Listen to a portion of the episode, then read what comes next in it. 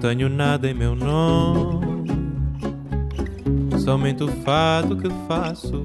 Esto es Vidas Prestadas, un programa sobre libros y sobre mundos posibles. Es un programa sobre ficciones, sobre no ficciones, un programa sobre imaginación, también sobre realidad, un programa sobre todo aquello que puede caber en un libro. Este es un programa para nosotros, los lectores. Nada possui meu nome.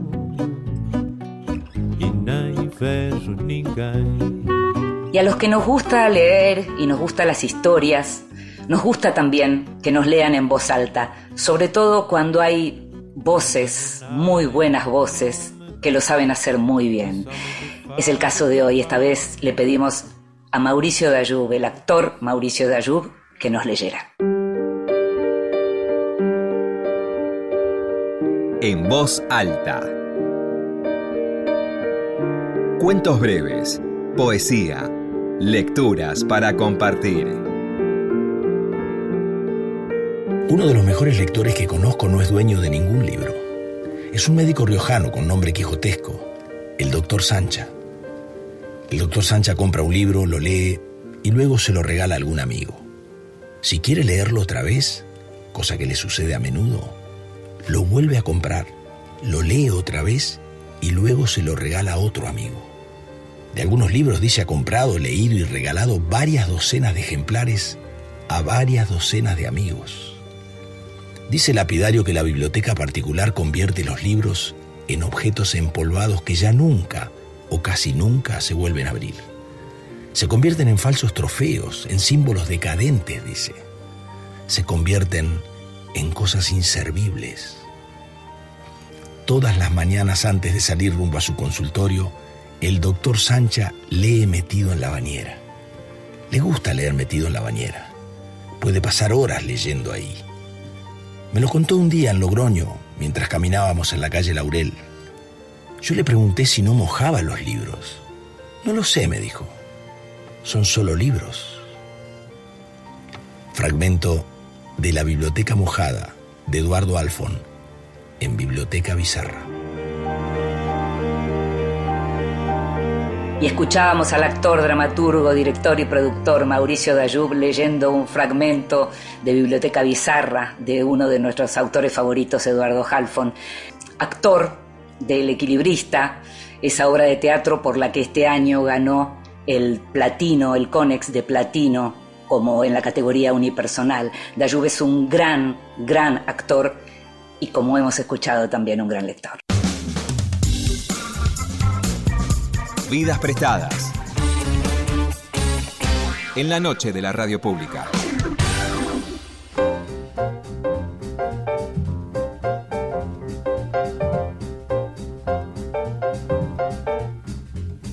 En Vidas Prestadas nos gusta cerrar cada temporada con una charla diferente, con grandes lectores, con grandes lectores amigos, personas que trabajan con los libros desde diversos espacios de la industria cultural. Este año elegimos conversar con Malena Rey y Pedro Rey, quienes desde hace varios años trabajan en la divulgación de la buena literatura. Malena Rey es licenciada en Letras por la Universidad de Buenos Aires, Trabaja desde hace muchos años en la industria editorial y en el periodismo cultural. Fue editora en las revistas El Interpretador y Los Inrocuptibles y forma parte del equipo de la editorial Caja Negra. Conduce un ciclo de entrevistas con escritores y escritoras en el Malva, en el Museo de Arte Latinoamericano, y escribe además El Hilo Conductor, una newsletter quincenal de cultura en el sitio cenital, de la que hablamos algunas veces en este programa. Pedro Rey es periodista cultural, es escritor y es traductor. Escribe y edita desde hace muchos años en el diario La Nación y su nombre es referencia en el mundo de la crítica de medios gráficos. Como traductor trabajó sobre obras de autores como Salinger, Artaud, Raymond Queneau.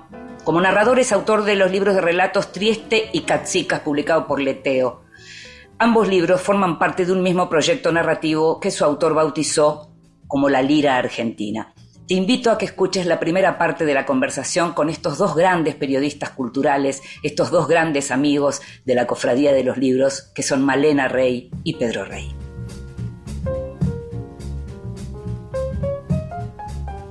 Y llegamos a este último programa de Vidas Prestadas y como solemos hacer al final de cada temporada, nos reunimos con grandes lectores, con lectores a quienes apreciamos en lo personal, pero también con quienes compartimos la pasión por la lectura y por los buenos libros. Y en este caso nos acompañan Malena Rey y Pedro Rey, que además de compartir ese apellido, un hermoso apellido, comparten también esta pasión por los libros, así que les agradezco mucho, les agradecemos mucho que estén con nosotros en este programa. Hola Inde, muchas gracias por la invitación. Para mí es un placer estar acá y con tus oyentes también. Y con Pedro, claro. Lo mismo de mi parte para, para Inde y para Malena. Em, una de las cosas que me despierta así curiosidad en general cuando conozco grandes lectores es pensar en qué momento se descubrieron lectores. ¿Vale? Eh, yo de bastante chica, la verdad, lo, reconozco. En mi casa había muchos libros, pero había muchos libros de medicina, porque mi mamá y mi papá son, son médicos. También había libros de literatura, recuerdo a Kafka, recuerdo algunas novelas de, del boom latinoamericano. Pero pero me interesé desde muy pequeña por la literatura para niñas, digamos, y tengo recuerdos así de, grandes libros, que, o sea, encerrarme en mi habitación a leer y de encontrarme con grandes libros en, un contexto, por ejemplo, como la Feria del Libro Infantil, cuando se hacía en la otra sede, ahí cerca de, Plaza Francia. Eh, tengo el recuerdo muy nítido de ir a un stand a revisar qué quería leer, como yo ya muy decidida de, de elegir yo mis propias lecturas y no tanto de que me recomendaran, y hasta incluso una vez las señora que atendía el stand me dijo, bueno, ya te ofrecí un montón, ya leíste todo, deberías ir a la feria de adultos. Y a partir de ese momento ya empecé a ir a la feria del libro, digamos, con, mis padres a la par. Eh, y tengo muy, buenas, muy buenos recuerdos de escenas de lectura, incluso de momentos en los que, no sé, me llevaban a un recital al que yo no quería ir y yo me llevaba un libro y una linterna y me quedaba apartada leyendo en mi, en mi mundo. así que desde, desde muy chica, por suerte, y muy muy, también muy acompañada, ¿no? por mi mamá y mi papá que me compraban los libros que, yo quería y me decían que los libros nunca eran un gasto, sino que eran una inversión. Y, y bueno son. Qué bueno eso. ¿Pedro? Bueno, a mí me decían la misma frase, si puedo empezar con lo mismo, con la idea de la inversión. Pero eh, yo diría que tengo dos etapas, digamos, muy distintas, ¿no? Porque uno sería leer así libros largos, por decirlo de alguna manera, donde uno mira que hay que llegar hasta la página 200 y cuando es más chico eh, se aterra un poco. A mí me pasaba sin ilustraciones. Y yo, digamos, esa sería más la época de la adolescencia, ¿no? Cuando, eh, más cuando tengo que ir, diría que a los 15 años me descubro por distintas razones como un lector un poco eh, eh, omnívoro, digamos. Eh, pero cuando era chico, yo vivía en un pueblito de Entre Ríos muy chico y, donde no había televisión, lo cual era, había dos horas por día televisión, lo cual era una gran ventaja y un, gran aburrimiento también, pero... Claro. Eh, y en mi casa había sobre todo libros de, sobre museos, así que si vos me preguntás cómo empecé a leer, empecé a leer, quizás alguien los ubique, ¿no? Los libros de... con lo cual significa entre leer y, y, y ojear, que eran los libros de la colección la de André Malraux, que estaba en, Aguilar, El universo de las formas. Eh, y después libros sobre museos que había en mi casa, también todo editorial Aguilar en esa época. Y ah. después también había algo que a mí me fascinaba mucho, que era algo que me parece que mi generación y muchas generaciones lo tuvieron, que es los famosos libros del SEAL de la colección de Kiosco. Sí, claro. Eh, entonces, cuando era chico quizás los exploraba y después los tuve ahí cuando empecé a leer, ya tenía como esa biblioteca popular, digamos, eh, armada en casa. Así que serían como esas dos etapas distintas. Por, un lado, mucho lo visual al principio y, después ya más grande, eh, esa colección que tenía pues, todos los clásicos para empezar. Bueno, había, claro, colecciones de divulgación en mi casa también y había así las grandes pinacotecas, ese tipo de cuestiones y, y, las de centro editor lo mismo, o sea, muchos, aún con algunas diferencias eh, generacionales, muchos nos formamos porque efectivamente el, el tema de la divulgación de la literatura y de los libros en los años 60, 70, diría que hasta, hasta la dictadura de pronto era algo que, que estaba como muy, muy presente. Eso en lo que tiene que ver con el pasado. Y con el presente, ¿qué es la lectura hoy, Malena, para vos que además trabajás con los libros? Es decir, ¿cómo, cómo separás aquello que tiene que ver con la literatura por trabajo de la literatura por placer? Te maté con esto, ya sé. No, bueno, trato de tenerlo pensado porque es algo que, no sé, que me inquieta mucho, ¿no? Si trabajo de leer en algún punto, también estudié letras por eso, porque quería, no sé, seguir una carrera que implicara leer novelas, entre ensayos y otras cosas que después una se va topando en la facultad, pero siempre lo, disfruté mucho. Eh, soy también una, una lectora voraz, una lectora omnívora, y no es lo mismo el tipo de atención que yo pongo cuando tengo que corregir o que tengo que editar un texto que cuando estoy en la cama antes de dormir y quiero sumergirme en una novela. La experiencia es completamente diferente. Pero trato de, dedicarle un tiempo a, perderme como lectora, a leer sin ningún tipo de prejuicio, a leer sin, que, sin tratar de cambiarle nada de lo que estoy leyendo, que es como la cabeza de la editora también. Y yo creo que todavía lo consigo. Hay algo de, esa ingenuidad de la lectura todavía, de, meterme en un libro esperando ver qué, qué sucede eh, que, todavía me, logra, me logra golpear, me logra sorprender mucho. Este año, sin ir más lejos, leí algunos libros en ese sentido que, me descolocaron y que a la vez lo que hago, que por ahí es un poco obse, lo reconozco, es llevar un registro de mis lecturas, aunque sea una lista, pero todos los años, ah, desde el primero de enero, que empiezo una lista nueva y, y eso también me permite digamos, ir haciendo balances conmigo misma, ¿no? Solamente anoto, por ejemplo, los libros que terminé. No, no todos los libros que piqué o que dejé por la mitad.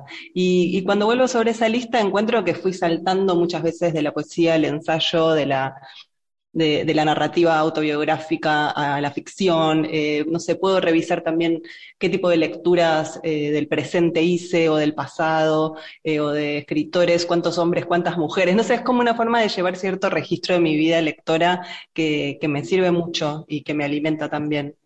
Dijiste que leíste varios em, este año, entre comillas, por placer, digamos, y que te sorprendieron. Decime algunos, por ejemplo. Sí, eh, por ejemplo, La estirpe de Carla Maliandi me mm. encantó y leí ese libro sin tener que reseñarlo. Yo también trabajo como periodista cultural, entonces cuando a veces algo te gusta, haces una entrevista, escribís una reseña. Ese lo leí porque dije, ay, a ver qué escribió. No la conozco a ella personalmente tampoco, o sea, no le tenía ni que hacer una devolución como amiga.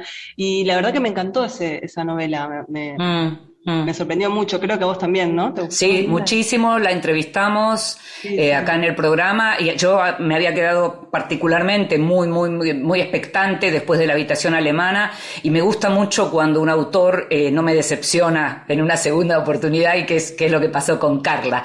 Y, vos, Pedro, ¿cómo, ¿cómo dividís esto? Porque vos también sos como, como eh, tu trabajo en, relación con las reseñas bibliográficas en La Nación, tu propio trabajo como crítico. Em, y, como lector? ¿Cómo dividís eso? Bueno, primero, eh, no sé si es una cuestión del apellido o qué, pero yo hago lo mismo que, que Malena con, las listas desde hace... Y ves, somos familiares y no lo sabemos, pero... Puede ser, aunque... ¡Qué genial! Eh, ¡Qué genial! Eh, yo lo hago hace como 25 años, así que creo que puedo estar rastreando en qué año leí cada cosa casi. Después no lo hago nunca porque sería un poco... Pero sirve incluso para eso. Y, después con otras cuestiones obsesivas paralelas que prefiero eh, no contar sobre cómo divido, eh, no sé, esto de actualidades y qué no es actual. Eh, yo trato siempre de hacerme, para empezar por el lado del placer, si, si íbamos por ahí, siempre estar leyendo un par de, por lo menos un par de libros que no tengan absolutamente nada de novedad. Y cuando digo nada de novedad, me refiero a que no, no acabe eh, no sé, un libro que me gustó este año, Moscú Feliz, que lo leí de un autor que me encanta, que es Andrei Platonov, a pesar de que es un libro de hace eh, no, ese lo considero novedad, digamos, ¿no? Cuando lo leí. Eh, entonces siempre estoy leyendo mm, cosas que no están sometidas a esta especie de, obligación, ¿no? De leer mm. cosas obligado. y siempre estoy leyendo eh, no sé, por ejemplo, este año leí algunas cosas que me faltaban de Huxley, Aldous Huxley.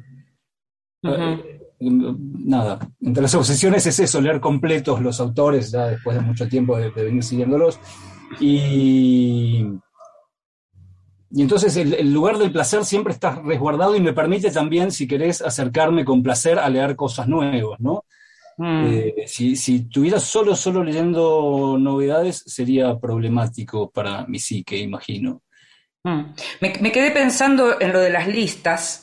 Eh, cofradía de la que no formo parte, soy bastante anárquica con todo eso, no en absoluto, pero me quedé pensando, más allá de la cuestión obsesiva, hay algo de la lista que tiene que ver a futuro, porque si uno, digamos, establece esa lista, tiene que ver con alguna capacidad futura de poder consultar cosas. Recién Male algo de eso decía.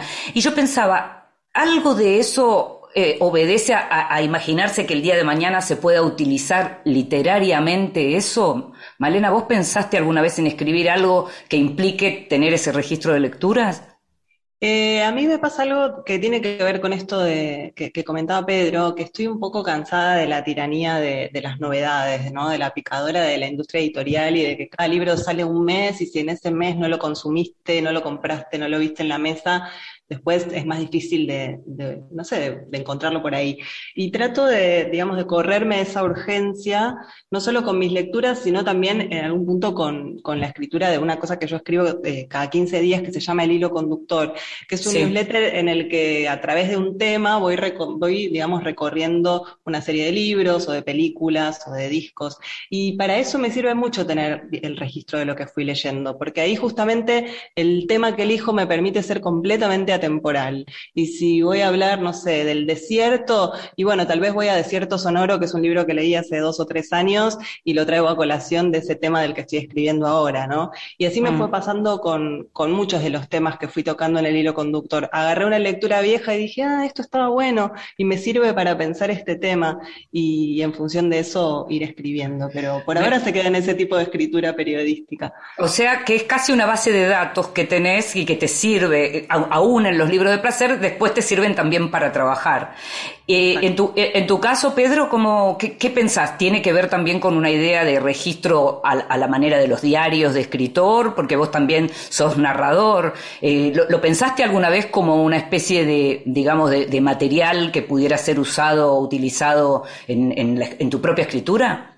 Eh, ¿Sabés que no? Es una buena idea, pero no, porque simplemente, simplemente anoto eh, título, autor y algún detalle más. Digo, no es que en ese lugar haga adendas de, algún tipo. Sí anoto por otro lado ese tipo de cosas, ¿no? Tengo otros archivos donde, no sé, las citas o, las ideas sobre los libros las voy poniendo. Si querés, está enganchado, ¿no? Un poco. Claro, claro. Eh, eh, el listado igual a mí, vos decías que sos desorganizada leyendo, yo lo empecé a hacer hace, te decía, hace como 20 años o más, pero más que nada porque me daba cuenta de pronto que un año había leído simplemente pavadas, digamos, ¿no? O cosas que no, que dentro de, que cinco años después ni me iba a acordar que las, las había leído eh, o que las hubiera leído y, mm, me, me, parecía un poco una manera de sistematizar cierto tipo de lectura. Ah, pero para, para, me, parezco Fantino, para, para. Eh, Estás diciendo, para, para, para. Eh, estás diciendo que habías leído pavadas.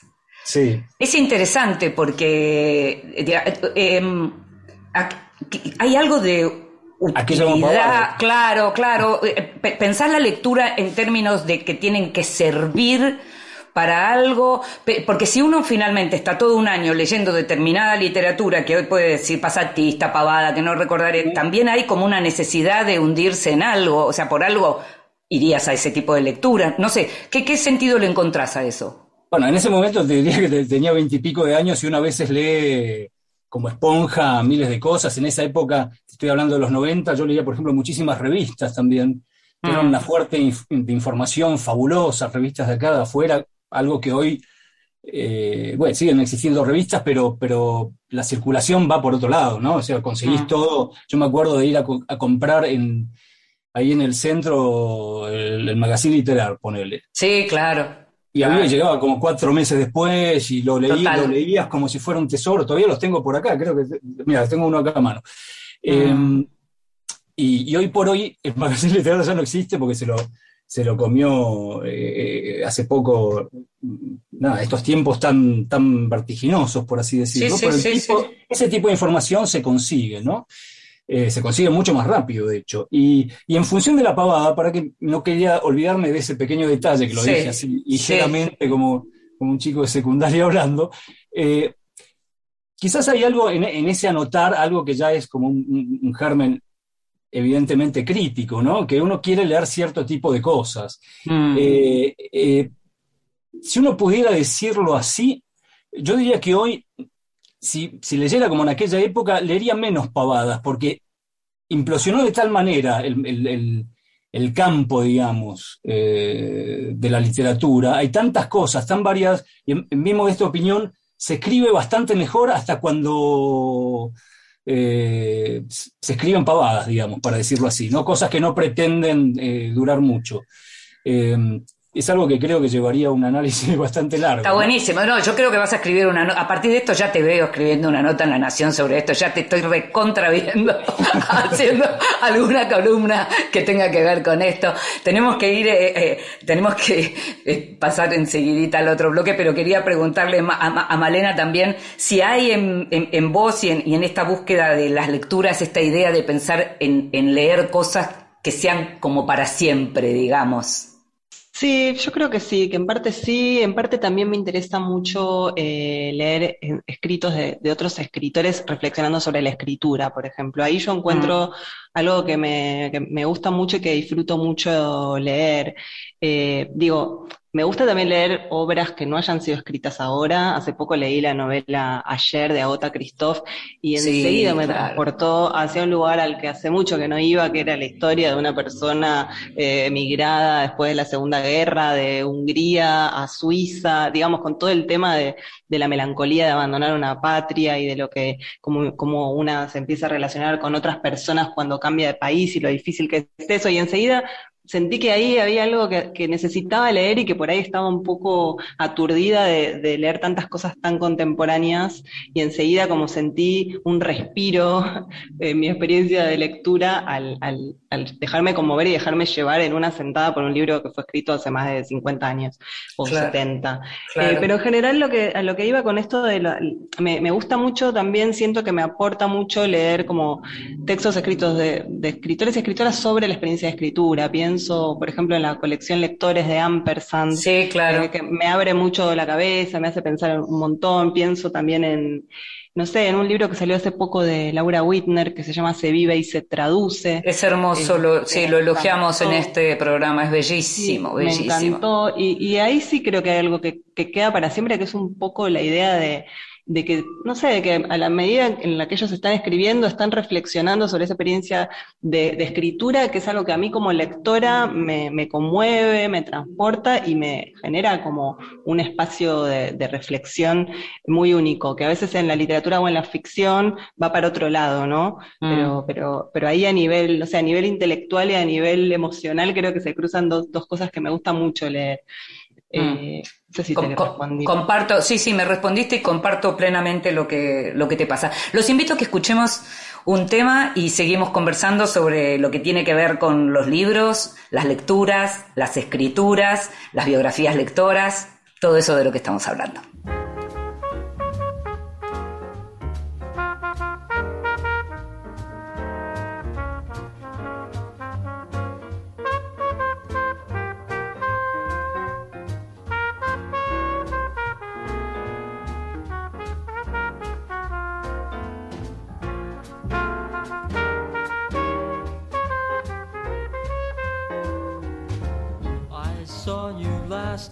Got that old feeling. When you came inside, I got that old feeling. The moment that you danced by, I felt a thrill. And when you caught my eye, my heart stood still. Once again, I seemed to feel that old and I knew the spark of love was still burning. There'll be no new romance for me. It's foolish to start, for that old feeling is still in my heart. Y este es Chet Baker, That Old Feeling.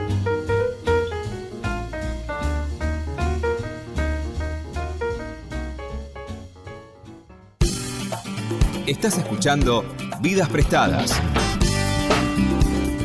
con Inde Pomeráñez.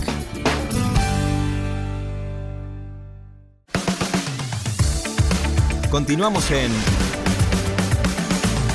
Vidas Prestadas.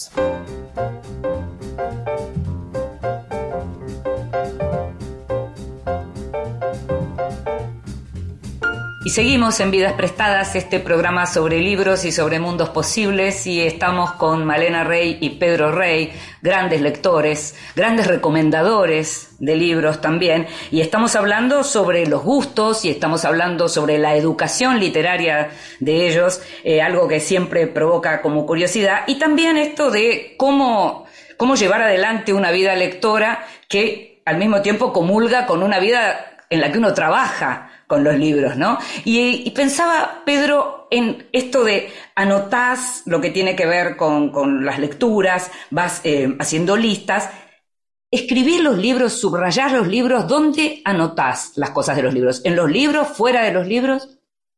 Eh, no me gusta, sí, en una época subrayaba los libros, pero después pasé a, directamente a tener siempre algo a mano donde anotar.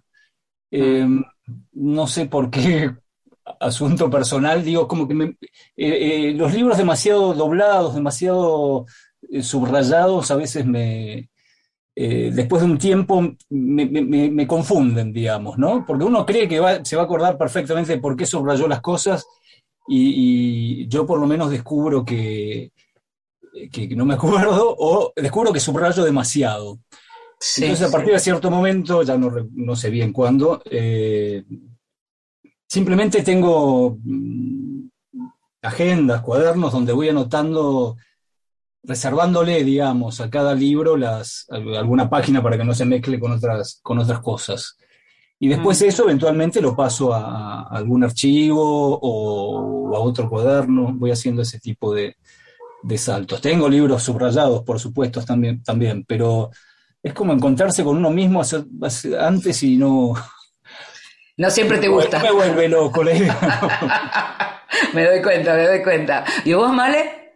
Eh, sí, a mí me gusta un poco el desconcierto de mis propios subrayados. Subrayo con, con lápiz, a veces hago corazones, signos de admiración, pero sobre todo las notas las tomo al final de los libros, en las últimas páginas, esas que están atrás del índice o del colofón.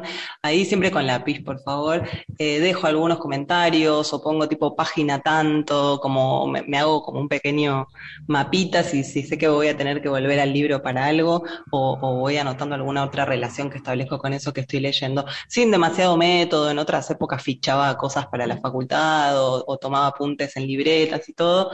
Ahora a veces sí, me- algo me, incita a, agarrar la libreta y anotar, pero en general trato de que quede todo condensado en el mismo objeto libro, digamos. Mm, mm, mm. Eh, voy a hacer algo así autorreferencial, porque ya que estamos hablando de modos de lectura, eh, yo también estudié letras y también eh, en esa época usábamos fichas y todavía me encuentro con alguno de los libros con esas fichas, subrayaba, pero tenía esas fichas. Y en los últimos años, sí, siempre con lápiz también, ya hace mucho tiempo, en realidad yo en lugar de las páginas de atrás, hago todo eso que dice Malena, pero adelante. Y el TOC es que cuando pongo el número de página siempre le tengo que poner un circulito, porque yo parezco muy ser obsesiva, pero también tengo mis TOCs. Entonces, para poder ubicar rápidamente la página, tengo como un círculo en donde no perderme eh, en todo ese mar de anotaciones que uno va haciendo mientras lee, ¿no? Así que nada, mientras los escucho a ustedes, empiezo a, a- a pensar también en mis propias prácticas de lectura y seguramente quien nos oye, quien está escuchando este programa, tiene también las suyas. Pedro, ¿cómo, cómo viste este año que venimos, digamos, en un segundo año de pandemia, en donde aparentemente salimos, pero no salimos del todo? ¿Cómo estás viendo? eh, eh, eh, estuvimos hablando de la necesidad de salir del, del ritmo infernal de las publicaciones. ¿Cómo estuviste viendo este, este año en términos de publicaciones y ese ritmo infernal? Infernal, efectivamente. Claro. Eh, el año pasado, bueno, tuvimos ese parate, yo diría que hubo tres meses claramente de absoluto parate y después de a poco empezaron a surgir de nuevo las novedades de una manera bastante eh, artesanal, digamos, ¿no? Incluso de las grandes editoriales, ¿no? No, no, no, no, no, no, distribuían demasiados títulos, por, seguramente porque se habían acumulado también. Claro. Eh, ese parate debe haber sido nada, complicado desde el punto de vista organizativo. Eh, y este año, quizás porque uno mismo se relajó, quizás porque leí más cosas por placer absoluto en, los términos que decíamos antes, eh, tengo la impresión que me quedó muchísimo por leer. Eh, por suerte viene el verano y tengo las cosas acá acumuladas, pero, pero ha habido mucho, y incluso cosas que uno se entera que salieron, no sé, ayer estuve con amigos comiendo y cosas que de las editoriales más independientes, que quizás y más chicas, que, que hay que salir a explorar a veces, porque incluso a uno no le llega, ¿no? Uno cree, es una, de las cosas que a mí por lo menos me dejó la pandemia, lo que antes era un circuito muy aceitado de cómo circulaban en función de la crítica eh, los libros, claro, las novedades, eh, algo se dañó, empezando porque eh, acá desde el lugar en que estoy hablando estoy rodeado, es mi escritorio, pero hay libros por todo, digo, si me quiero levantar se me complica, porque los libros me, los, me, los, mandaban a casa, supongo que a ustedes les, ocurría lo Exacto, lo mismo, sí, sí. Y, y entonces es, hay, hay, mucha producción, pero con cierto caos, me da la sensación en la recepción, de mi parte al menos. Mm. Mm. Eh, algo que me pasa a mí y que tal vez les pasa a ustedes, y te pregunto, Male, es cuando en general uno cree que porque conoce los planes, porque de pronto tiene acceso a saber los libros que van a salir, de pronto aparece algo que te sorprende, incluso en las grandes editoriales me estuvieron de pronto hablando de algunos libros y yo me encuentro con algo que por mi parte eh, digo, pero ¿por qué no me hablaron de esto? ¿Te pasa eso, Malena? Eh, sí, sí, todavía me pasa de, generar como los propios descubrimientos. También me, parece que eso es algo que sucede mucho, por lo menos a mí me sigue gustando mucho visitar librerías. Exacto. Que, ahí se da como todavía esa alquimia por la cual yo entré pensando en algo, en comprar un regalo y de repente terminé comprándome un libro que después me encantó. Y me pasó este año en particular con un libro de una editorial chilena muy pequeña que se llama Overol eh, que fui a Eterna Cadencia a buscar algo y dije, ay, este libro, y me lo llevé, y es un poemario de, Claudio Bertoni que se llama Cero, mm. eh, muy, muy condensado sobre la pandemia. Que, viste, una cuando empezó la pandemia fue como, uy, ahora la, la, de libros que vamos a tener que leer sobre eso, ¿no? Sí. Y, y, este es un poema completamente oscuro de un poeta ya grande que pasa todo un año encerrado y escribe una poesía como muy a tono con, con sus sentimientos de, de, finitud.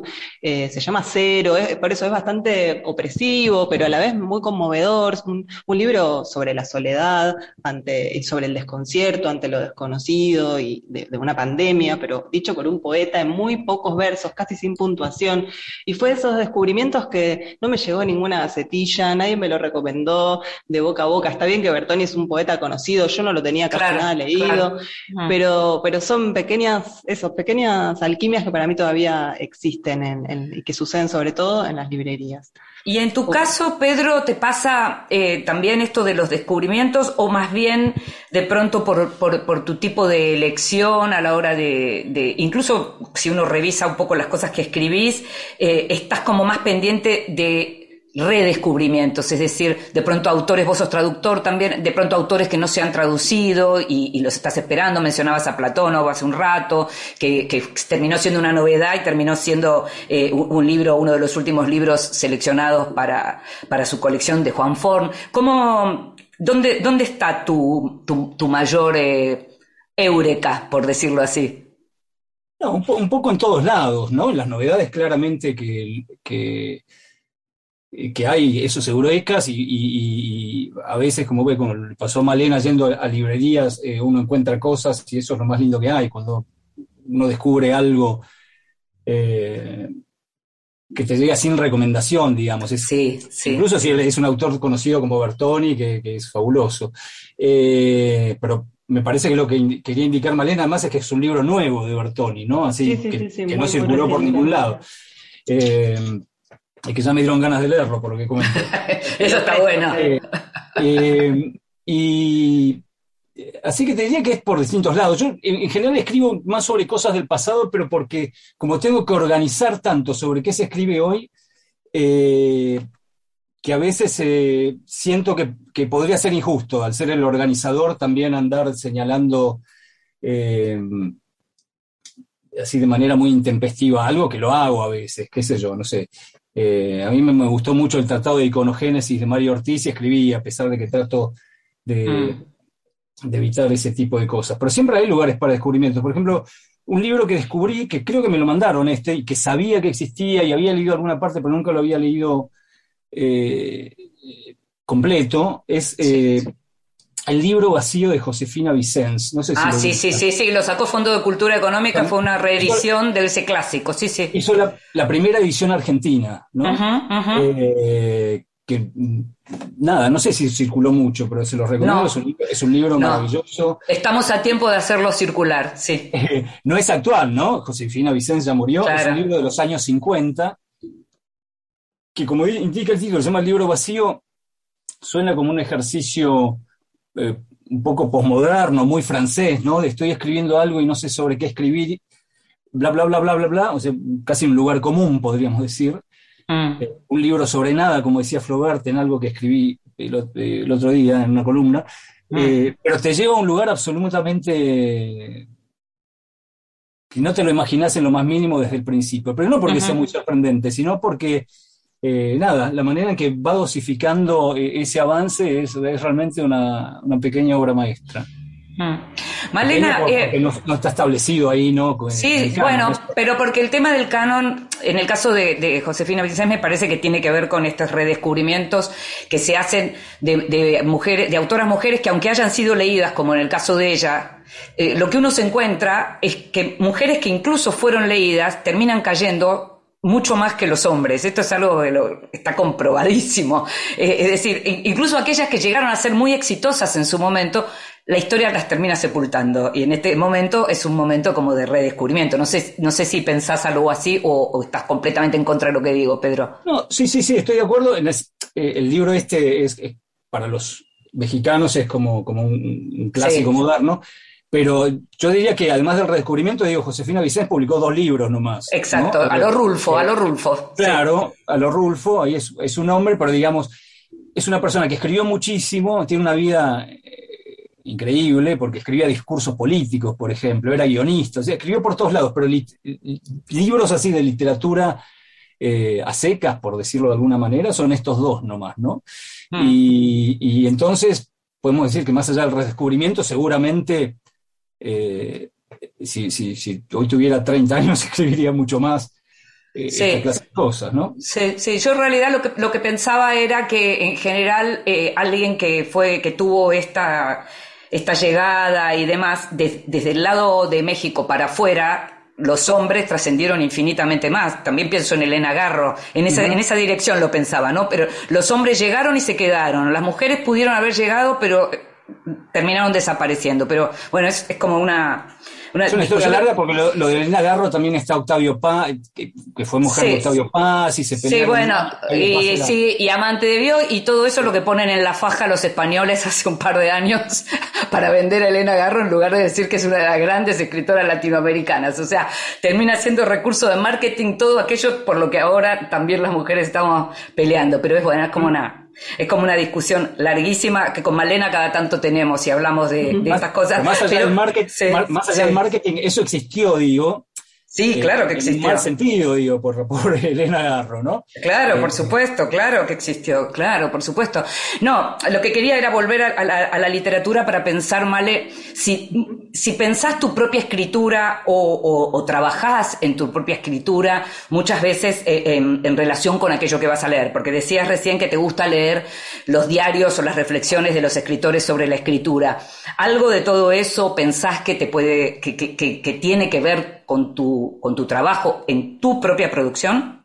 Eh, sí, sí, sí, sin dudas, y, y hay algo ahí que me, que me agita y que, no sé, que me impulsa bastante también. Yo en verdad me considero, digamos, alguien como una especie de eso, una promotora de la lectura, ¿no? Como una intermediaria. A mí, el, digamos, el, el periodismo cultural que, que más me interesa y con el que más me identifico tiene que ver con, con generar cierto, cierto entusiasmo eh, sin solemnidad ante se- obras que tal vez no fueron leídas o no son muy conocidas, como ser una especie de nexo o de amiga que te recomienda más de cerca algo, eh, que a veces creo que en los suplementos culturales hay una, una distancia crítica que que durante muchos años estuvimos muy acostumbradas a leer esas críticas y a buscar esos libros a través de esas reseñas, pero que ahora también creo que, que tanto en los newsletters como en las redes sociales tiene más que ver con, con la afinidad que sentís con la persona que te lo está recomendando, eh, o, que Mm. te- o que alguien que está entrevistando a, a un escritor o una escritora que por ahí vos no la tenés tan leída, pero te interesa y en esa charla te da ganas de leer algún otro libro que no leíste. Yo me siento como más eso, como una intermediaria, una traficante, digamos, de, de, de ciertas influencias literarias, pero, pero porque primero me reconozco como lectora, ¿eh? antes que como periodista o como escritora o como editora. Mm, mm. Eh, así que sí, a mí me estoy todo el tiempo cuando leo un poco alerta a, a pensar también de qué manera eso podría ser transmitido o a quién le podría interesar eh, leer algo así. En ese sentido creo que, que- que pienso también en la lectura como una potencia colectiva, no solo individual, ¿no? Como que eso Mm. que estoy leyendo, si me gustó mucho a mí, tengo que poder transmitírselo a otras personas para que también le y también vayan a buscar ese libro. Mm. Eh, Pedro, en tu escritura, que es, digo, si los oyentes no te leyeron, tienen que ir a leerte porque es uno de los periodistas culturales que, eh, que hay que leer, por un, digamos, y que además escribe particularmente bien, que tiene sus textos son particularmente atractivos y refinados, eh, y además, bueno, sos un, un escritor también de ficción. ¿Qué te pasa con lo más descontracturado? Porque tu escritura en ese sentido es un poco más tradicional, hermosamente tradicional. ¿Cómo te sentís cuando lees la escritura más descontracturada de la que está hablando Malena y con la que yo también me identifico un poco, sobre todo en los últimos años? Me, me encanta. eh, creo que hay como distintos vectores, ¿no? Distintas formas eh, como abordar algo. Eh, yo eventualmente puedo escribir también de manera más de Por supuesto que un diario a veces, por distintas razones, sobre todo porque todavía algunas cosas están muy pensadas desde el papel, Ajá, que obligan a encarar eh, claro. los artículos sabiendo ya la medida, ¿no? Yo siempre me, soy de los que, de, de los que a pesar de que edito hace mucho me paso y todo, todo el mundo todavía me tiene notado. Eh, entonces es como que tengo que ser obligadamente menos descontracté, porque cuando sé descontracté escribo el triple. Claro, por la Eh, deriva, entras en la deriva, claro, claro.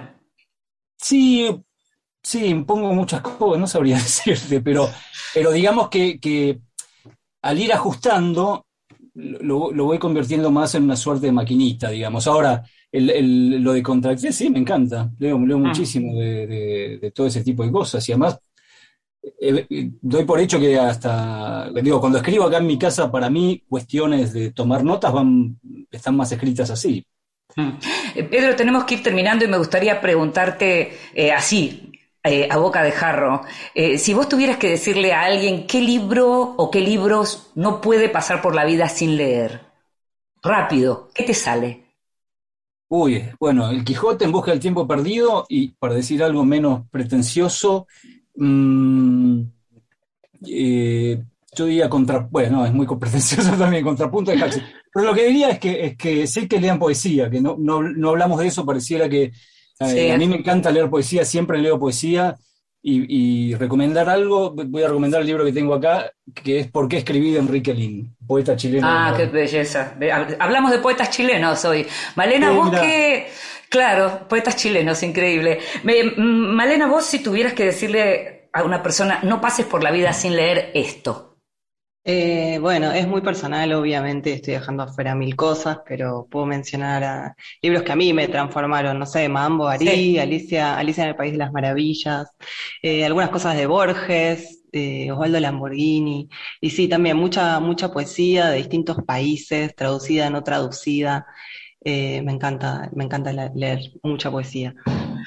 Bueno, les agradezco muchísimo, me encantaría seguir conversando porque estas charlas y, como decía recién, las derivas, las derivas terminan siendo a veces más interesantes que lo que uno se imaginaba. Les agradezco muchísimo que nos hayan acompañado en este último programa de este 2021 que esperamos termine siendo ya el final de esta pandemia que nos sigue teniendo preocupados. Así que muchísimas gracias y muchísimas lecturas para el año que viene. Bueno, gracias, Inde, un placer y un beso muy grande y buen año para todos y todas. Lo mismo para todos ustedes y muchas gracias por, por esta charla. Callejón, callejón, lejano, lejano, íbamos prendidos de la mano bajo un cielo de verano, soñando en vano. Un farol, un portón igual que en un tango y los dos perdidos de la mano bajo un cielo de verano que partió.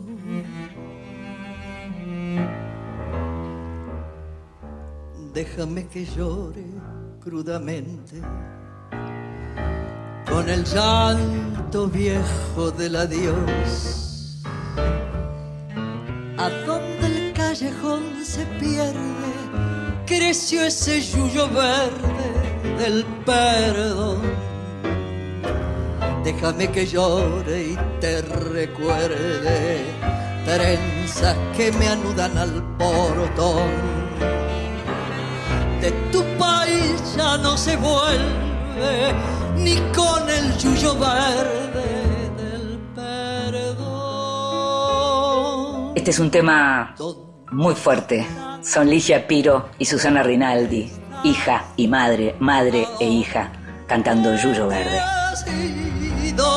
¿Dónde están las plumas de mi nido? La emoción de haber vivido y aquel cariño. Te regalo un libro. Recomendaciones y sugerencias para tomar nota. Soy Natalia Cito, escritora y psicoanalista. Hoy les quiero hablar de La Última Posada, de Imre Kertész. Cuando supe que mi papá se iba a morir, un día fui a la librería del fondo y pedí libros de enfermos terminales. Me llamó la atención La Última Posada porque el librero me dijo que era una suerte de diario del autor que tenía Parkinson. Mi papá tenía Parkinson, pero se estaba muriendo de otra cosa. A partir de ahí, todos los viajes a visitarlo iba leyendo a Kertész. La última posada es una especie de diario, pero también es una novela, el efecto de una de las mentes más lúcidas que he leído. Pienso que escribió este libro como si corriera delante del Parkinson pidiéndole que lo deje escribir estas últimas páginas. Algunas escritas mucho tiempo antes de su muerte. Hay, por ejemplo, un relato muy cómico del año en el que todo indicaba que le iban a dar el Nobel y al final, en sus palabras, no le tocó la catástrofe de la suerte. En 2002 finalmente sí lo recibió y escribe algo así como, ahora me ahogarán en el falso respeto, el cariño y el odio. También es un libro sobre la imposibilidad de la escritura, sobre cómo se escribe siempre contra algo, incluso contra uno mismo. Kertész fue deportado a Auschwitz cuando tenía 18 años y toda su literatura parece brotar de la mirada al mundo desde el campo de concentración, con ese haberlo perdido todo y al mismo tiempo no. Es un libro también sobre el cuerpo en la vejez, de lectura exigente en el que se avanza lento, quizá como un anciano. Me gusta cuando dice, la vejez, nunca lo había pensado, empieza de golpe, de un día para otro, casi de un instante a otro. De repente cambia tu postura corporal y no puedes evitarlo. De repente sientes unas ganas tremendas de orinar como una suerte de ataque y tienes que resolverlo en cuestión de minutos. Y la escuchábamos a la escritora y psicoanalista Natalia Cito, recomendándonos la lectura de Imre Kertész. Natalia, como dije antes, es escritora y su último libro es 27 noches, publicado por Galerna. Libros que sí. Títulos nuevos y no tan nuevos que son imperdibles. Hace no mucho tiempo descubrimos una autora y siempre descubrir un autor es algo muy gratificante para los lectores. La autora que descubrimos es una autora moldava, vive en París, se llama Tatiana Tibuliak y la descubrimos con una novela que todavía sigue leyéndose mucho y que es El verano que mi madre tuvo los ojos verdes. Es una autora que pasó por el Filba este año, que también la pudimos ver en acción en una entrevista con Eugenia Sicabo. Ahora se publicó recientemente El Jardín de Vidrio, que es una nueva novela em, que publica Impedimenta en español de esta autora moldava y que refuerza esa idea que nos quedó de que se trata de una gran narradora, de una narradora potente y original, que no le tiene miedo a los sentimientos, que escribe de una manera realmente muy poderosa y que te atrapa, te atrapa con el modo en que escribe y con las historias que escribe. Esta vez la historia tiene que ver con la de una chica que crece en un orfanato y es criada por una mujer, por Tamara Pavlovna, que de algún modo la esclaviza, pero de algún modo la salva. Estamos hablando de lo que son todavía el periodo de lo, que era la ex Unión Soviética, es volver a ver cosas que tienen que ver con una, con una parte del mundo de la que conocíamos muy poco. Eh, el libro está escrito en forma como de carta de esta chica que, creció en el orfelinato y que luego se fue con esta anciana, le escribe a sus padres, a los que eran sus padres, y le va contando el modo en que hacían la vida con esta mujer que como te digo, la esclavizaba y le salvaba la vida al mismo tiempo, juntando botellas y haciendo dinero con esas botellas. La novela se llama El jardín de vidrio, es muy poderosa, trata mucho sobre el tema de la lengua, a partir justamente de la idea de la lengua moldava y la lengua rusa y el modo en que los países satélites de Rusia vivían en los tiempos de la Unión Soviética. Es una novela riquísima, poderosa y una autora que no hay que perder de vista. Otra autora a descubrir, esta Eko Kono, una autora japonesa, La bestia equilátera acaba de publicar Cacería de Niños en traducción de Hugo Salas y es algo que uno siempre agradece porque los autores japoneses tienen una diferencia tan notable con la mayoría de los autores occidentales que solemos leer, el modo en que escriben, el modo en que se expresan, los temas que tocan, en este caso el, el primer cuento que es Cacería de Niños es justamente la historia de una mujer que, a la que no no le gustan las nenas, pero le gustan los chicos, los varones, le gusta vestir a los chicos. Hay como cierta cosa de la perversión que trabaja esta autora a la que no conocíamos, por lo menos no la conocíamos en la Argentina, que se llama Taeko Kono. El libro, como te digo, es Cacería de Niños y lo que hace es trabajar los temas de la maternidad, del cuerpo, de la muerte, de una manera a la que no estamos acostumbradas y que también, al ser traducida por Hugo Salas, es una garantía del modo en que podemos leerla. Por último, soy fan de Saer, creo haberlo dicho en más de una oportunidad, por suerte en la Argentina muchos de los lectores son lectores de Juan José Saer y los lectores de Saer siempre queremos que haya más lectores de Saer. Uno de los grandes lectores de Saer, que nos sigue iluminando con sus lecturas del gran escritor santafesino, es Martín Prieto, también él un gran poeta y un gran profesor. Acaba de publicar Saer en la literatura argentina, de las ediciones de la Universidad Nacional del Litoral, la UNL, y es un ensayo que nos ayuda a entrar a la obra de Saer, como siempre hace Martín, pero además se pregunta y se responde también qué pasa cuando un, cuando un autor entra a una literatura, de qué modo esa literatura se acomoda a partir de la obra de este autor, que a veces llamamos el canon, y que en este caso estamos hablando de lo que significa ver de qué modo se lee el resto de la literatura argentina a la luz de una literatura tan poderosa como la de Juan José Saer. El libro es Saer en la literatura argentina y es un verdadero placer leerlo.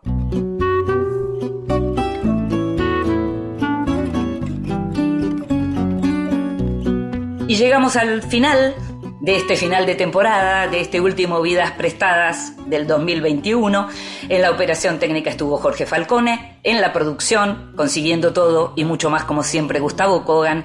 Me llamo Inde Pomeraniec y sabes qué, el año que viene vamos a seguir escuchándonos en esta misma radio y en tu plataforma de podcast favorita. Chao.